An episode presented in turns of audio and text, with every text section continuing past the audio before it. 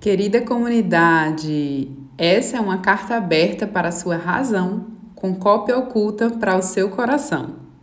É que falar de relacionamento com cliente, pessoal, para muitas marcas e pessoas é tratar racionalmente. Mas cliente é pura emoção. Afinal, como eu costumo dizer, é sobre pessoas. Nós somos pessoas repletas de sentimentos e emoções, sentimentos, a flor da pele. Clientes não compram produtos, eles compram promessas, soluções, emoções. Clientes são sim puro sentimento. E nós, gestores, comunicadores e empreendedores, muitas vezes, por estarmos imersos em nossas tarefas, burocracias, BOs da vida adulta, correria e problemas, esquecemos desse detalhe tão crucial. Nós vendemos para pessoas nós nos comunicamos e relacionamos com pessoas. E para que você consiga entender e aprender a melhorar sua relação com seus clientes, eu vou ilustrar partindo de duas diferentes óticas: a razão versus a emoção. Ambas são importantes, uma jamais irá anular a outra, mas nós temos que estar ligados e cientes de qual ativar em cada momento. Aproveito para salientar que não importa em que plataforma você está: WhatsApp, Instagram, Facebook, e-mail, Telegram, pessoalmente ou no telefone.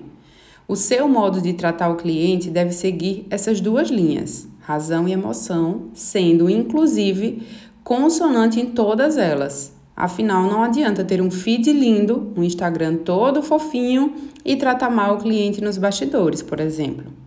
A sua comunicação, linguagem deve ser assertiva e única em todo e qualquer ponto de contato da marca. Dito isso, vamos começar a falar sobre a ótica racional da frase o cliente tem sempre razão. Meu avô dizia sempre que o combinado não sai caro. Ele falava isso no sentido dos negócios e da vida pessoal também. Então essa frase ela acabou se tornando um dos meus lemas de vida. Para tudo, ela me direciona e me ajuda. Eu uso isso no meu casamento, para evitar ruídos na comunicação com meu marido, por exemplo. Uso nas minhas relações interpessoais como um todo e nos meus negócios também. Nesse sentido, o que eu quero dizer é: o que é que você combina com os seus clientes? O que é que você diz que iria entregar, como iria entregar, quanto iria custar? Tem chance de troca? Tem chance de alteração? A embalagem, a entrega está inclusa no valor? Todos os detalhes do processo de compra, eles precisam estar claros antes de fechar o negócio. Um dos nossos erros é, na pressa para vender, né, para monetizar nosso talento, a gente sai fechando tudo quanto é tipo de negócio, acordo, sem deixar as coisas claras e depois o cliente vem ali sugar, pedir, exigir. Então, o ideal é que a gente registre o que foi combinado. Primeiro você impõe suas regras, depois você comunica as regras e evita problemas futuros. Eu vou dar dois exemplos aqui. Um para quem presta serviços, como um designer, social media, um coach, enfim, vale para todo mundo, psicólogo, nutricionista, consultores como eu. Você deixa claro quantas horas estão incluídas naquele valor? O cliente ele pode pedir alterações sem custo, se for o caso. O cliente pode entrar em contato via WhatsApp. O cliente tem que pagar antecipadamente, depois você divide, porque aqui tem uma dica muito especial. Para evitar que você leve, por exemplo, alguns calotes, né? Cobre pelo menos 50% antecipado. Quando eu comecei a fazer consultoria, as pessoas me pediam muito além do acordado e eu, imatura naquele começo, com medo de perder ou desagradar o cliente, eu ia me doando, entregando, atendendo cada pedido extra.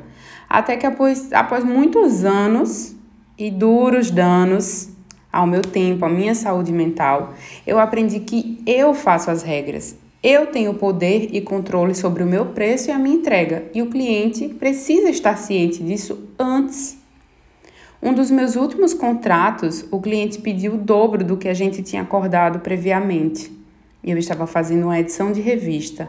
Se eu não tivesse registrado naquele começo, que era um job de 100 páginas, Talvez eu tivesse que fazer as 200 páginas que ele pediu sem poder aumentar o valor. Mas como estava lá no e-mail, no acordo inicial, na minha proposta, que era um job para ser feito em três meses, que se tratava de uma revista com 100 páginas, quando ele resolveu dobrar o tamanho do projeto, eu tive amparo para cobrar o dobro então, é nesse sentido que vocês precisam entender a importância do combinar previamente e registrar o que foi combinado. O segundo exemplo que eu vou dar é sobre entrega de produtos físicos. Tem muita cliente que sente vergonha de cobrar, mais vergonha ainda em cobrar entrega, embalagem, né? Por exemplo, essas questões que vão além do produto que você faz, seja um bordado, seja uma geleia, seja um biscoito, um bolo, um artesanato. Você tem dois caminhos para se ajudar nesse sentido. Ou você inclui tudo no valor da peça e diz que a entrega e a embalagem é por conta da casa, afinal a gente como consumidor também adora uma vantagem entre aspas, né? Mesmo que ela seja isso, uma forma diferente de comunicar aqui. Você está pagando tudo, mas tem essa sensação de que você está ganhando algo. Ou você deixa o produto com seu preço individual e acrescenta nas suas regras e na sua comunicação, tabela de preços, um acordo prévio aí, que a embalagem e a entrega são custos extras e o cliente decide se ele deseja ou não. Se ele quer sem embalagem, se ele preferir retirar ou que você faça a entrega e ele vai estar sabendo que tem aquela taxa extra ali. Então, nesse sentido da razão, o que deve prevalecer é o combinado. Ao mostrar ao cliente, em um momento de discussão ou reclamação, ouça e fale com gentileza. Mostre suas provas. Olha, fulano, tá aqui no meu Media Kit, no meu cardápio, na nossa proposta, no e-mail que eu te mandei antes de, da gente fechar, antes de você pagar, e você concordou. Mas fale sempre com gentileza. Não esqueça que um cliente satisfeito, bem atendido, ele traz pelo menos mais um cliente. E um cliente insatisfeito, ele afasta pelo menos 10 novos clientes. E aí a gente entra na ótica da emoção, do relacionamento com o cliente. Nesse sentido, gente, o que rege é a sensação de atenção, de que você se preocupa com ele, de que você considera esse cliente, que você o respeita. Ninguém, em lugar nenhum do mundo, não importa qual seja a sua raça, a sua renda, seu gênero, Ninguém deseja ser maltratado, ninguém gosta de ser mal recebido. E muitas vezes, quando você baixa a guarda, o cliente também baixa o tom. Porque se você grita, ele grita. Mas se você é educado, ele perde a força no grito. E isso vale para todos os canais, como eu falei. A pessoa fez um comentário public, publicamente ali no Insta, ou mandou, mandou um inbox, falou pelo WhatsApp, enfim, foi desaforado, tá errado, mas vem cheio de razão, você vai mostrar suas provas ou você vai falar com gentileza e você vai baixar a guarda e você vai resolver o problema com o cliente. Porque a energia que você vai gastar para resolver o problema com ele, ela ainda é menor do que a energia que se gasta para trazer novos clientes. E se você resolve com ele, ele volta para você e ele traz outras pessoas. Então, em resumo, meus amores, o que eu quero dizer é que racionalmente ou emocionalmente falando, é você que dita o tom. Nós temos essa capacidade de controlar a nossa comunicação e a nossa relação.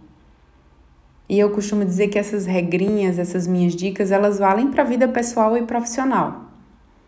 Portanto, crie as regras do seu negócio, fale com gentileza e respeito e trate as pessoas com empatia, ainda que elas estejam erradas. E mesmo que você decida demitir um cliente, né? Eu, adoro essa, essa expressão, assim, demitir clientes tóxicos, porque muitas vezes não vale a pena, é um dinheiro que não compensa a energia, o trabalho que dá, o relacionamento. Tem pessoas que são difíceis, literalmente, então Faça isso, demita-o com elegância. Não seja infiel ao tom da sua marca, ao seu posicionamento. Não deixe que um cliente risque a sua imagem. O cliente não tem sempre razão, mas é racional que você não perca a sua razão. Eu espero ter contribuído com esse episódio. Me deixem saber se está sendo útil e se estão gostando desse projeto. Eu espero logo ter uma vinheta de abertura, uma produção melhor para esse podcast, mas eu registro aqui que eu estou extremamente feliz em estar com vocês em mais um ponto de contato, que é aqui vocês me ouvindo. Aquele abraço virtual, mas com amor e até a próxima.